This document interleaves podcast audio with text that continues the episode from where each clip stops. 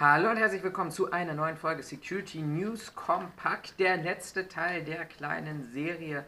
Und ihr hört uns auf YouTube, Spotify, Apple Podcasts, Google Podcasts oder Amazon Music. Ich weiß es nicht, aber schön, dass ihr wieder eingeschaltet habt zu diesem kleinen ja, Roundup der fünfteiligen Serie, die wir hier produziert haben. Produziert in Anführungsstrichen. Ähm, ich habe mir tatsächlich wirklich etwas Zeit gelassen, weil ich das wirklich nochmal sacken woll lassen wollte. Ähm, waren viele Informationen, die da sind, aber viel Feedback auch, das ich zurückbekommen habe über den unterschiedlichsten Quellen und deshalb die ganz große Bitte, damit alle darüber diskutieren können, schreibt das doch auch einfach in die Kommentare unten hinein. Ähm, ich nehme euer Feedback gerne an, wenn ihr mich dann über entweder private oder andere Kanäle anschreibt, aber es ist doch schön, wenn andere das auch lesen können ja, viel passiert medial ist tatsächlich nicht mehr, muss man ganz ehrlich sagen. War gar nicht die Erwartung meiner Person hier gewesen, dass ich gesagt habe, okay, jetzt löse ich hier was aus äh, und jetzt geht es hier was dann gar nicht so. Ich hätte mir aber schon, und das ist vielleicht auch so diese erste Konsequenz daraus, ich hätte mir schon erwartet, dass dieses Thema in irgendeiner Form vielleicht auch weiter medial politisch diskutiert wird. Aber so wie wir das bei vielen, vielen anderen Themen auch kennen, am Ende des Tages geht das dann in der Masse der anderen Themen unter und wir haben ja ein ganz großes Thema, was uns tagtäglich neue Schlagzeilen bringt, was vielleicht auch dafür sorgt, dass es in ja, der Diskussion nicht mehr so im Vordergrund steht. Wenn ihr euch interessiert dafür, was passiert ist überhaupt, weil ihr gesagt habt, oh, ich habe die letzten vier Wochen verschlafen, ich will das nochmal nachhören, dann verlinke ich euch zumindest, wenn ihr es auf YouTube hört, an dieser Stelle jetzt hier die Playlist, schaut da rein und kehrt dann zu diesem Video zurück. Ich möchte mich natürlich vorneweg erstmal bei allen bedanken, die daran teilgenommen haben, auch vor allem kurzfristig teilgenommen haben und ihre Meinung, ihr Bild dargestellt haben. Und ich würde so ein bisschen anfangen, diese Thematik auch abzurunden und abzubilden. Und ich würde tatsächlich versuchen, da sind so viele Informationen gekommen, die kann ich jetzt nicht wieder in einem 3, 4, 5-stündigen Video zusammenfassen. Schaut euch die anderen Videos an. Ich versuche, habe mal versucht, die wirklich wichtigsten Themen hier für mich zusammenzufassen. Dort, wo ich immer noch Unklarheiten habe. Und ich würde tatsächlich anfangen wollen mit der Thematik Rechtsauffassung. Ja, auch vielleicht Kritik im Nachhinein zu meiner Person, an mich selber gerichtet. Wir reflektieren da immer. Das war natürlich ein, ein Schockmoment gewesen, aber ähm, am Ende des Tages hat es der Jörg Zitzmann in seinem Video sehr gut auch eingeordnet an dieser Stelle und hat gesagt, naja, im Grunde, und das fand ich so markant, im Grunde, wenn ich da nicht einen Behördenpatch drauf packe, dann kann ich mich anziehen, wie ich möchte. Es gibt immer Argumente dafür oder dagegen, sofern sie nicht von anderen Rechtsauffassungen äh, oder Gesetzen limitiert sind, ähm, dass ich nicht in die Amtsanmaßung reinkomme. Und mir fiel in diesem Zusammenhang, das möchte ich euch hier mal zeigen, fiel mir tatsächlich ein Beispiel ein, das wir ähm, hatten aus, äh, ja, aus 2019, 2018 heraus, nämlich die Firma DB Bahnschutz Service GmbH aus Untermaßen. Wenn man sich dort diese Bilder anguckt, dann sind ähm, die, die Dienstkleidung deutlich oder ist die Dienstkleidung deutlich, deutlich näher an dem dran, was Behördenvertreter auch tatsächlich tragen. Ähm, angefangen von der Dienstkleidung, von der Ausrüstung, von der Darstellung. Noch interessanter oder noch spannender war es hier bei den Fahrzeugen, die dort zum Einsatz kamen, ähm, sei es auch mit Blinklichtern hier oben, die glaube ich, wenn ich das noch richtig in Kontext habe, tatsächlich auch ähm, gelbe Rundumleuchten waren, aber auch eben genau diese Darstellung, wie wir sie hier erleben, die doch sehr stark an Polizeifahrzeuge erinnern, zumindest auf dem Bild oder auch an Bilder von Ordnungsämtern oder kommunalen Ordnungsvollzugsbehörden, die zumindest, so kenne ich das hier in Berlin-Brandenburg, ähm, mit, nicht mit dem gleichen Wagentyp fahren, aber zumindest mit einer ganz ähnlichen Beschriftung. Wir haben auch andere Bilder hier gesehen und diese Bilder sollen jetzt nicht darlegen, ähm, wie in, in, in welche Richtung das gehen soll, aber sie sollen tatsächlich darlegen, dass hier auch tatsächlich ein Verfahren geführt wurde von der Staatsanwaltschaft, dass am Ende des Tages, auch wenn das so eindeutig ist, wir sehen hier diese Westen, wir sehen hier diese Westen und wer sich so ein bisschen mit der Darstellung der Dienstkleidung der Bundespolizei beschäftigt und sich da auskennt, dann sind dort nur die Logos und die Patches ausgetauscht worden.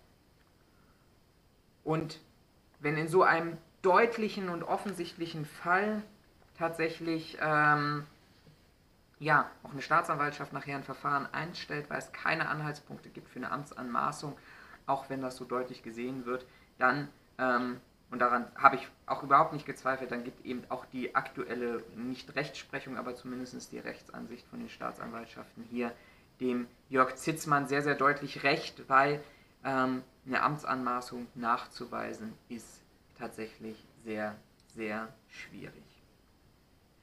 Ich würde ganz gerne noch mal im Rechtspart bleiben und zwar ähm, in der Thematik auch des Auftretens. Ähm, auch da habe ich am letzten Wochenende war ich beim Einsatz mit dabei gewesen, ähm, zusammen mit der Bundespolizei, ähm, wo ich dann nachher auch ins Gespräch gekommen bin mit einem Bundespolizisten, der selber als Trainer und Ausbilder unterwegs war.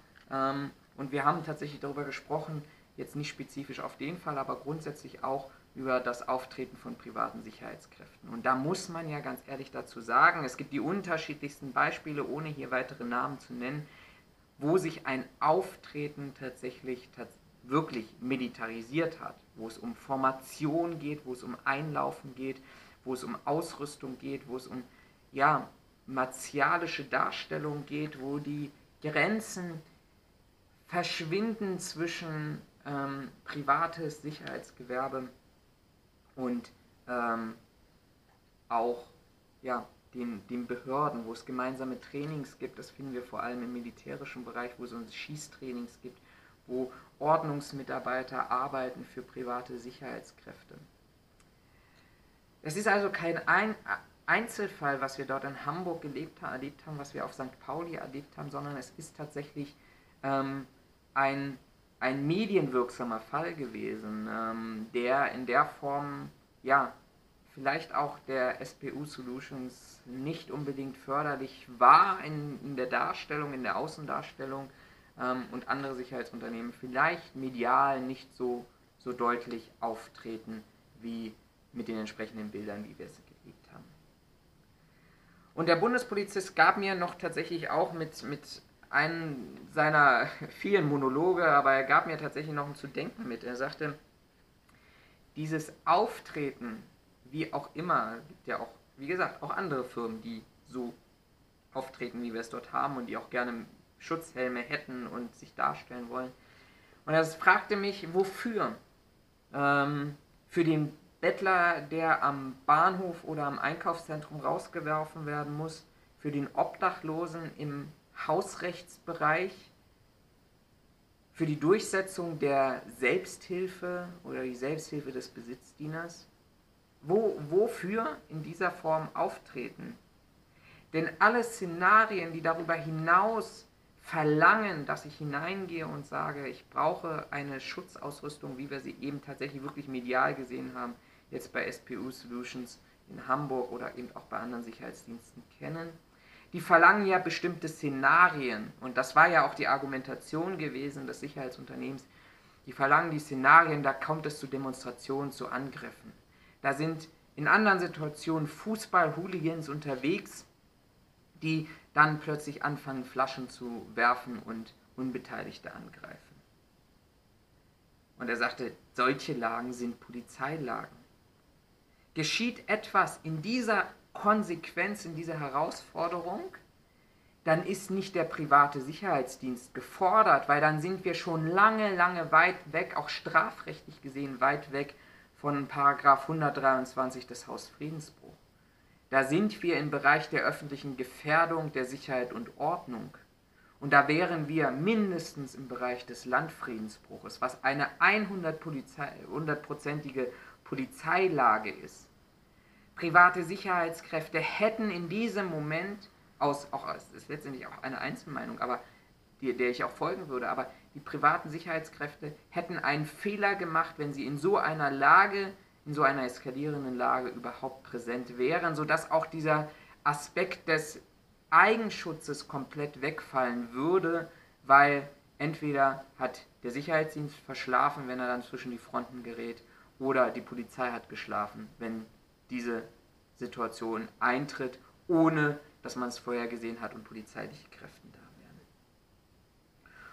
Und das ist ja auch so ein bisschen die Argumentation, selbst wenn dort etwas passiert wäre, selbst wenn da etwas passiert wäre, dann wäre das eine Polizeilage gewesen. Aber auch die Polizei hat ja offensichtlich, da komme ich zum Schluss nochmal, weil ein kleinen Ass habe ich noch im Ärmel, ähm, hat ja offensichtlich diese Gefährdung nicht gesehen.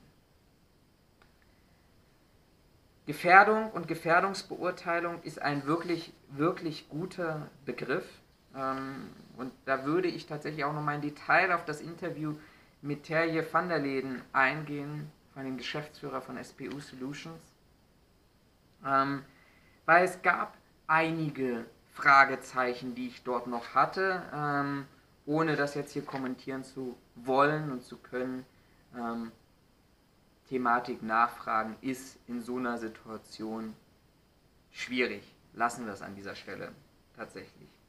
Aber die ganz, ganz große Frage, die, immer noch, die ich immer noch habe und die sich mir immer noch stellt, ist ja die Frage, am nächsten Tag gab es keine Gefährdung? Am nächsten Tag war Friede, Freude, Sonnenschein. Ich habe also eine Gefährdungsbeurteilung, dass ich tatsächlich mit schwersten Angriffen errechne, um dann am nächsten Tag die Maske fallen zu lassen. Und da komme ich wieder auf ein anderes Beispiel, weil Lagebeurteilung, Gefährdungsbeurteilung, ich meine Lagebeurteilung, ich habe es die letzten 300, drei, nicht 300, um Gottes Willen, dreieinhalb Jahre gemacht für einen großen deutschen Konzern, der guckt ja auch an, wo ist es woanders passiert. Und in so einer Situation, wenn ich jetzt sage, ich bin, ich habe Angst vor Linksradikalen und Linksextremisten, dann schaue ich mir an, wie sind denn solche Räumungen oder solche Nachsicherungsmaßnahmen tatsächlich woanders gelaufen. Und dann schaue ich nach Berlin. Dann schaue ich nach Berlin und schaue mir an, dass dort tatsächlich nach Beendigung der Polizeilage nicht das Problem war einer direkten Nachbesetzung, sondern dass wenige Stunden nach der Räumung des Hausprojektes äh, tatsächlich in der Nacht es zu einem Angriff kam auf private Sicherheitskräfte. Sicherlich und an dieser Stelle ähm, auch lehne ich mich so aus dem Fenster nicht ganz unberechtigt, wenn man sich diese Bilder anschaut. Aber der Angriff ist erfolgt, als die Polizei abgezogen war. Und jetzt schauen wir nochmal tatsächlich nach Hamburg und überlegen uns gleich nochmal, wann hätte denn eigentlich vielleicht der Helm wirklich Sinn machen können. Ich habe, wie gesagt, eingangs schon gesagt, viele, viele Rückmeldungen bekommen, auch Rückmeldungen von Personen, mit denen ich im Vorfeld dazu gesprochen habe und im Vorfeld dazu gesprochen habe hinsichtlich der Bewertung. Ich wollte Ihre Meinung haben. Ich wollte Ihre ähm, ja, Eindruck, Einschätzung dazu haben. Und ich bin auf viele im Vorfeld getroffen, die das befürwortet haben. Ähnlich wie es eben der Geschäftsführer auch dargestellt hat, dass es viel Fürspruch gab für den Einsatz. Es hat sich aber im Laufe tatsächlich gewandelt, auch im Laufe der Darstellung tatsächlich. Ähm, und ich habe ganz viel Feedback bekommen, wo es darum ging, dass hier ganz viele auch in dem Gespräch und im Interview Worthülsen gefallen wurden. Das ist nicht meine Meinung. Ich habe da eine, vielleicht eine andere Meinung. Ich unterstütze vielleicht auch die Meinung, das lasse ich mal an dieser Stelle offen. Aber es kam immer wieder auch der Hinweis, naja, wenn ich so darauf betonen muss, dass es um Professionalität, um Gefährdungsbeurteilung, um Einsatzmittel geht, dass man dann tatsächlich hinterfragen muss, ähm, wo denn dann die Fakten sind, auf die nicht eingegangen werden konnte. Ich möchte mal zwei Punkte rausnehmen und ich fange mal an mit der Neutralität. Das war ja auch ein Argument gewesen, dass ähm, Neutralität hier tatsächlich im Vordergrund stand, auch des privaten Sicherheitsdienstleisters. Und ich sage ganz ehrlich an dieser Stelle, ich habe hier, für mich hat sich hier, das ist meine Interpretation daraus, der Kreis geschlossen in der Darstellung, in der Verbindung zu Private Blue Line, zu Thin Blue Line, zu der fehlenden Abgrenzung zu Sicherheitsbehörden, weil diese, diese Einstellung, ich bin als privater Sicherheitsdienstleister neutral, die erschließt sich für mich nicht. Das zeigt für mich ein falsches Verständnis. Ja, Beamte sollen neutral sein. Beamte haben ein Neutralitätsgebot. Wir private Kräfte sind niemals neutral. Das kann ja auch gar nicht funktionieren, weil wir unserer Gesellschaft ja nicht aufopferungsvoll unsere Dienstleistung anbieten, sondern wir werden dafür bezahlt. A möchte von B eine Dienstleistung bekommen und A kauft bei B ein. Und B erbringt eine Leistung, die er für A erbringt, nicht für jemand anders, nicht für die Gesellschaft, sondern er bringt diese Dienstleistung für A und kriegt dafür Geld. Ich sage meinen Schülern in der Vorbereitung der Sachkunde oder der GSSK immer, versucht mal, und das ist der wesentliche Punkt, was uns unterscheidet von staatlichen Sicherheitsorganen, geht mal auf die nächste Polizeiwache, klatscht da mal 500 Euro auf den Tisch und sagt, ich brauche mal ein bisschen mehr Schutz von euch. Das ist Neutralitätsgebot, Sicherheit für alle. Wir erbringen, wir als private Sicherheitsbranche, wir erbringen nicht Sicherheit für alle. Wir erbringen Sicherheit in Form eines Luxusgutes für denjenigen, der es bezahlen kann. Und derjenige, der Sicherheit nicht bezahlen kann, der muss sich auf staatliche Organe und auf ein durchschnittliches Sicherheitsangebot des Staates oder des Landes verlassen. Leistungserbringung heißt aber auch, dass ich natürlich mich in einem Rechtsrahmen bewege und in diesem Rechtsrahmen ähm, sehr wohl Interessen vertrete. Und zwar die Interessen desjenigen, der mich bezahlt dafür. Der mir sagt, mein Ziel ist, ich will nicht das, du hast dafür zu sorgen, das. Ich bin da nicht neutral. Wir können ja mal dieses Gedankenspiel aufmachen, was denn gewesen wäre, wenn ich da neutral aufgetreten wäre als Sicherheitsdienstleister in einer Situation. Da hätte ich auf der einen Seite den Auftraggeber, der zu mir sagt, pass auf, sorg dafür, dass hier keiner reinkommt. Und auf der anderen Seite die Initiativen, die sagen, ich möchte aber da rein. Wenn ich neutral gewesen wäre, dann hätte ich gesagt, komm, lass uns einen Sitzkreis machen. Wir werfen uns einen Sprechball zu und finden hier eine gemeinsame Lösung, einen Kompromiss. Und ich wäre als Vermittler und als Schiedsrichter aufgetreten. Ich trete aber als Sicherheitsdienstleister als derjenige auf, der sagt, du kommst hier nicht rein. Du näherst dich hier nicht an. Du hast dich hier so und so zu verhalten. Ich setze das Recht durch. Und da Hausrecht schon individuell und subjektiv ist, immer im Rechtsrahmen, aber es ist subjektiv und individuell, kann ich gar nicht neutral auftreten. Jetzt kann ich natürlich sagen, und das ist der zweite Punkt, was mit der Neutralität gemeint war, ist der Aspekt der politischen Neutralität. Aber auch die politische Neutralität greift für mich an dieser Stelle nicht, weil sie existiert hier nicht. Ihr könnt euch das sehr gerne nochmal anhören aus der St. Pauli-Initiative, das Interview, weil dort wird auch nochmal erklärt, wie praktisch der ganze Bezirk inklusive des ganzen Flairs und des ganzen Umgangs dort ja auch politisch verbrieft wurde in dem St. Pauli-Code zwischen Bezirksamt und Initiativen. Und was hier geschieht, ist ja eine Form der Gentrifizierung, eine Form der Verdrängung alter Strukturen, alternativer Strukturen hin zu modernen neuen Strukturen gefördert von der Stadt, gefördert von dem Auftraggeber. Wenn ich so einen Auftrag übernehme und mich für diejenigen, die Gentrifizierung durchsetzen und umsetzen wollen, einsetze, dann bin ich nicht politisch neutral. Dann habe ich mich dafür entschieden für eine Sache. Und ich will, und das schiebe ich jetzt mal voran, um Gottes Willen hier nicht diesen Bogen dazu schlagen und das SPU damit vergleichen. Aber ich glaube, wir Deutschen sollten daraus gelernt haben, dass wir uns nicht mehr auf eine Position zurückziehen können, wo es dann heißt, naja, ich habe nur Befehle ausgeführt, ich habe nur einen Auftrag ausgeführt.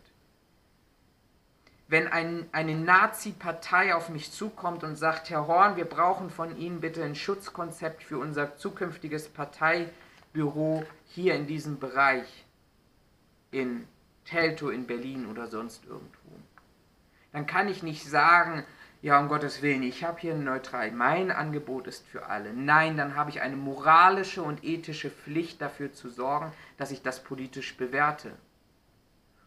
Und wenn ich mich entscheide, so einen Auftrag anzunehmen, der politisch angekratzt ist, dann muss ich auch damit leben, mit den Konsequenzen daraus. Und dann ist ein Ergebnis davon, dass ich mich dieser Kritik zu stellen habe, dass ich eben nicht politisch neutral war, sondern eine Dienstleistung erbracht habe für, ich in diesem Fall, für eine Nazi-Partei und SPU im Sinne für die Fortschritt und die, die politisch gewollte Gentrifizierung in Hamburg und von St. Pauli. Und da bin ich nicht mal politisch neutral.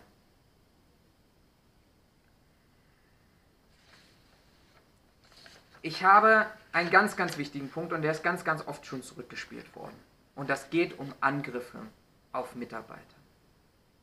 Herr van der Leden hat in seinem Interview mehrfach beschrieben, dass es zu Drohungen, zu Morddrohungen, zum Anspucken vor Ort gekommen ist, dass es zu Hausbesuchen gekommen ist, dass die Angreifer unten vor der Tür standen. Und gleichzeitig sagt er, in Gottes Willen, wir wollten nicht eskalieren lassen, die Situation, weil wir uns den klugen alten weisen Mann spielen wollten.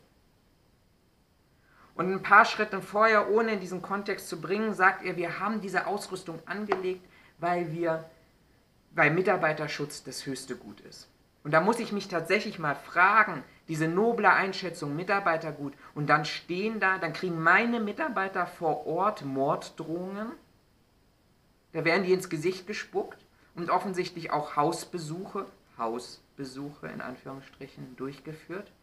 Und dann fordere ich meine Mitarbeiter nicht auf, Anzeige zu erstatten. Da gehe ich nicht in den Austausch mit den Behörden, um mit denen zu sprechen und sagen, Leute, ihr müsst meine Mitarbeiter schützen. Ganz im Gegenteil, ich argumentiere auch so, warum am nächsten Tag meine Sicherheitskräfte ohne Masken dastehen, weil ich plötzlich eine andere Gefährdungsbeurteilung habe, weil ich plötzlich kein Risiko mehr habe. Ganz im Gegenteil, ich hätte die am nächsten Tag dort mit Maske stehen lassen. Wenn meine Mitarbeiter am Vortag Morddrohungen bekommen und in der Nacht oder in den Abendstunden Hausbesuche, dann sorge ich vollumfänglich dafür, dass meine Mitarbeiter geschützt werden.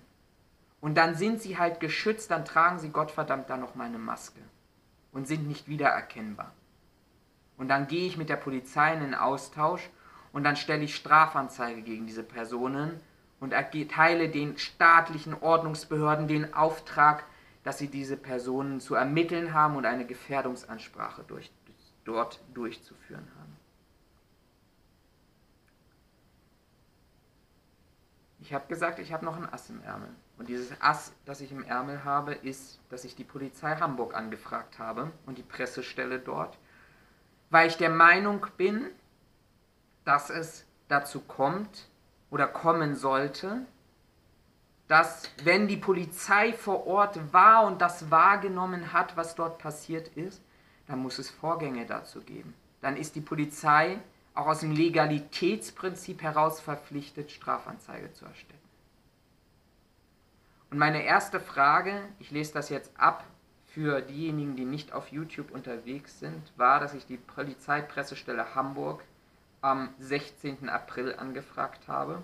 Meine erste Frage war, sowohl das eingesetzte Sicherheitsunternehmen SPU Solutions als auch die Sprinkenhof GmbH argumentieren in ihrer Stellungnahme mit einer hohen Bedrohungslage sowie mit Straftaten, die gezielt gegen Mitarbeiter des Sicherheitsunternehmens sowie gegen Mitarbeiter der Sprinkenhof GmbH erfolgt sind.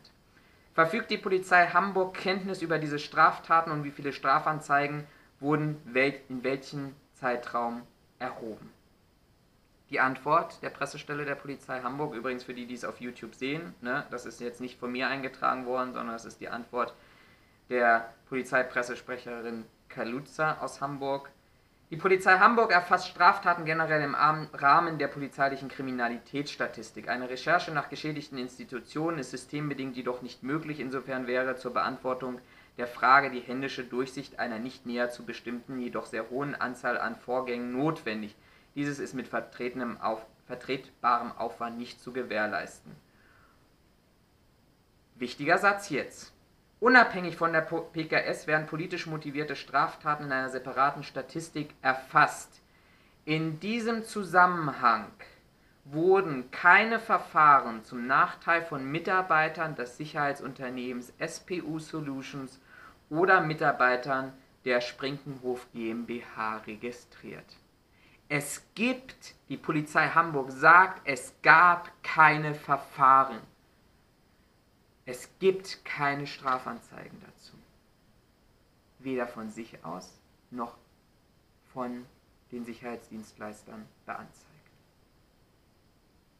Sacken lassen, wirken lassen hinsichtlich der Glaubwürdigkeit. Frage 2. Wie schätzte die Polizei Hamburg die Gefährdungs- und Bedrohungslage vor, während und nach der Schlüsselübergabe ein? Gab es eine Lagebeurteilung, die ein Auftreten eines privaten Sicherheitsdienstes in dieser Art und Weise, robust bewaffnet, Schutzhelm, rechtfertigte? Die für die Schlüsselübergabe durch das örtlich zuständige Polizeikommissariat 16 und den polizeilichen Staatsschutz LKA 7 erstellte Lagebeurteilung wird aus einsatztaktischen Grundsätzen grundsätzlich nicht an Dritte weitergegeben. Verständlich ist nachvollziehbar. Der Polizei war bekannt, dass sich die Springhof GmbH entschieden hatte, mit Beginn der Räumung, übrigens auch die Polizei spricht von Räumung, äh, ein privates Sicherheitsunternehmen mit den Sicherungsmaßnahmen für das Privatgelände zu betrauen. Art und Umfang dieser beabsichtigten Maßnahmen entzogen sich dabei der Kenntnis der Polizei, fallen mithin auch in die alleinigen Verantwortungsbereich der Sprinkenhof GmbH. Leute, nochmal, ich, diese Fragen sind ja nicht gestellt worden, weil ich hier Informationen haben will. Also ich will die Informationen schon haben, aber dass ich doch keine Erwartung daran habe, wie, aus welcher Intention heraus diese Motivation oder diese Antwort kommen. Sondern SPU Solutions schreibt in ihrer Stellungnahme, schreibt in ihrer Stellungnahme rein, wir sind in Austausch mit den Behörden gegangen und die Polizei Hamburg schreibt jetzt in ihrer Antwort, dafür sind wir gar nicht zuständig. Also hier steht es jetzt rot auf weiß, dass die Polizei Hamburg keinen Kontakt mit der SPU Solutions oder einem anderen Sicherheitsdienstleister hatte. Weil das klar, das ist ja auch logisch, das steht ja im alleinigen Verantwortungsbereich der Sprinkenhof GmbH. Das, also ich will, ich will jetzt hier niemand wirklich was Böses. Ich mache das auch im Nachgang nochmal. Aber wenn ich so eine, wenn ich so ein Pressestatement rausgebe, wenn ich wirklich so ein Pressestatement rausgebe, dann sollte ich darauf achten, dass die Informationen, die ich dort rausgebe, verlässlich sind und nicht überprüfbar oder wenn sie überprüfbar sind, sich bestätigen. Letzte Frage, weil auch das war ja immer wieder das Argument gewesen, alles ganz gefährlich, alles ganz schlimm. Wie beurteilt die Polizei Hamburg die Gesamteinsatzlage aus polizeilicher Sicht um die Schlüsselübergabe am 30.03.? Antwort aus Sicht der Polizei verlief der Einsatz ohne Vorkommnisse. Also auch hier nochmal die Bestätigung, es ist nichts passiert. Gar nichts. Null, Komma, null, nichts. Keine Morddrohungen, keine Hausbesuche, kein gar nichts in der Kenntnislage der Polizei Hamburg. Und ich kann nur an dieser Stelle sagen, natürlich kann ich das als Dienstleister komplett unter den Teppich fallen lassen, keine Frage. Aber dann muss ich mich fragen, ob dieses noble Gut höchster Schutz meiner Mitarbeiter tatsächlich diesen Stellenwert hat, wie ich es haben wollte und nach außen hin darstelle. Ich will das alles jetzt gar nicht auseinandernehmen. Denkt selber drüber nach. Es gibt aber noch etwas Zweites, was ich sehr, sehr spannend fand es wurde ja immer über Professionalität, Qualitätsmanagement etc. gesprochen. Ich habe, und das werde ich jetzt hier nicht zeigen, weil ich mich an dieser Stelle echt nicht rechtlich angreifbar machen will, Es gab aber tatsächlich einen Instagram-Post des Geschäftsführers ein paar Tage später öffentlich. Also von daher würde ich wahrscheinlich sogar fast behaupten, dass die Rechtslage es hier zulässt, diesen Post zu zeigen. Aber wir machen es nicht. Ich will, dass dieses Video die Reichweite bekommt, die dieses Video haben sollte und da nicht gesperrt wird und ich da irgendwie Diskussion mit YouTube gehen will und muss. Aber lassen wir es mal dort stehen gelassen. Ähm, und er hat ja ganz viel über Qualität gesprochen. Und ähm, ich weiß gar nicht, wann dieser Post erfolgte, aber das kann ich auch noch kurz parallel nachvollziehen. Am 24. April erfolgte der Post, wo er etwas schrieb zu SPU und dem Qualitätsmanagement. Und wenn man dieses Bild rein scrollt, dann sieht man, dass dort auch ein Dokument liegt, das das Qualitätshandbuch darstellt. Und zwar das Qualitätshandbuch in der Version 1.0 vom 21.04.2021, also die Erstausgabe. Offensichtlich ein Qualitätsmanagement erst ab dem 21.04. Hört euch die Interviews an. Ich sage an dieser Stelle dazu nichts. Es gibt noch so ein paar, paar andere Ungereimtheiten. Ich kann euch nur raten, wenn ihr dazu Interesse habt, dann verfolgt mal diese ganzen ähm, Initiativen, die dort unterwegs sind. Es gibt einen Beitrag auf Facebook von der Initiative Wohl oder Übel die ähm, meinen Post geteilt hat. Da geht es eher um das Thema Sprinkenhof GmbH und die Vertreter der Sprinkenhof GmbH, die dort ähm, ja offensichtlich in der Einsatzbesprechung sich befinden. Sprinkenhof wusste angeblich ja überhaupt nichts davon, ähm, dass ja letztendlich dieser Sicherheitsdienst dort zum Einsatz kam. Offensichtlich vorher Einsatzbesprechung gegeben. Ich meine, das macht ja auch theoretisch alles Sinn, aber ich habe ja gesagt, ich konzentriere mich weniger hier auf die Sprinkenhof GmbH, weil das ein echtes Politikum ist und dafür bin ich ein zu kleines, kleines Licht. Ähm, und das würde auch der Aufwand vielleicht auch wirklich nicht rechtfertigen, aber ich möchte ja praktisch die Sicherheitsbranche tatsächlich an der einen oder anderen Stelle nochmal revolutionieren und ein bisschen vielleicht auch mal darstellen, was alles schief läuft und so nicht funktioniert. Und deshalb gebe ich euch einfach den Tipp auch mit. Pressearbeit, glaube ich, ist im privaten Sicherheitsgewerbe un, un, un, un, ungemein wichtig. Ähm, und ähm, das solltet ihr wirklich üben, weil ihr jederzeit in diese Situation kommt und Texte einfach vorzulesen oder Texte, die dann wirken wie vorgelesen. Ähm, muss man gucken, ob das die notwendige Professionalität ist, die man, mit der man dann nach außen gehen möchte. Aber alles in allem finde ich, ist das eine ganz, ganz spannende Erfahrung für mich gewesen. Ich bedanke mich nochmal bei allen, die daran teilgenommen haben. Es hat mir unglaublich viel Spaß gemacht.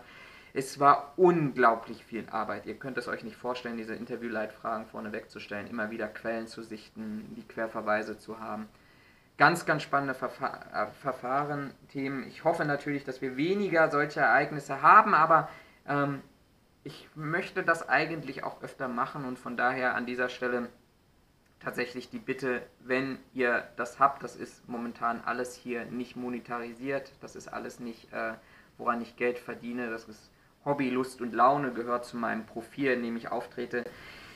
Ähm, ihr könnt unterschiedliche Art und Weise uns unterstützen hier. Wenn ihr also der Meinung seid, ihr findet das gut, dann teilt diese Podcast-Folgen, kommentiert sie fleißig, Daumen hoch, Daumen runter. Und das ein oder andere Buch habe ich ja auch veröffentlicht. Äh, ich habe das ein oder andere Produkt veröffentlicht, zusammen mit der Zitzmann Akademie, mit Jörg Zitzmann, der AFS-Mission Weiterbildung. Äh, Digitalisierung im Sicherheitsgewerbe, wo wir wirklich über auch dieses Thema Medienarbeit sprechen. Wenn ihr dort Interesse habt, dann schaut mal bei den Kollegen. So, hier ist die Kamera gedreht, also da schaut mal bei den Kollegen der AFS vorbei ähm, und äh, gönnt euch diesen Lehrgang, der ist wirklich, ich habe ihn da gemacht, gut, ähm, aber da lernt man eine ganze viel, Menge, wie auch das Auftreten und Verhalten im Internet ist. Kostet auch nicht die Welt, sollte drin sein. Und ansonsten, wenn ihr immer wieder ähm, genau solche Themen habe ich ja immer wieder schon aufgearbeitet, nämlich im kleinen Jahrbuch der Sicherheitsbranche, wo ich den Finger in die Wunde lege und wo ich immer wieder ähm, ja auch tatsächlich versuche, ähm, diese Ereignisse und die Verknüpfungen da darzustellen, weil es wiederholt sich. Wir sind in einem Hamsterrad ähm, im privaten Sicherheitsgewerbe und von daher, ähm, wenn ihr da eine Möglichkeit seht, mich zu unterstützen, dann tut das ganz gerne, das unterstützt die Arbeit. Ansonsten recht herzlichen Dank fürs Zuhören. Bitte ganz, ganz fleißig kommentieren, weil ich bin ganz gespannt auch auf Meinungen und Kommentare an dieser Stelle. Beachtet die Netiquette hier. Ähm, und ansonsten bleibt mir nichts viel anderes übrig zu sein, als zu sagen, habt eine wunderschöne Woche, bleibt gesund, habt Anstand und Abstand, haltet euch an die Corona-Vorschriften und Maßgaben, werdet jetzt nicht leichtsinnig und vor allem bleibt gesund. Bis zum nächsten Mal, euer Florian.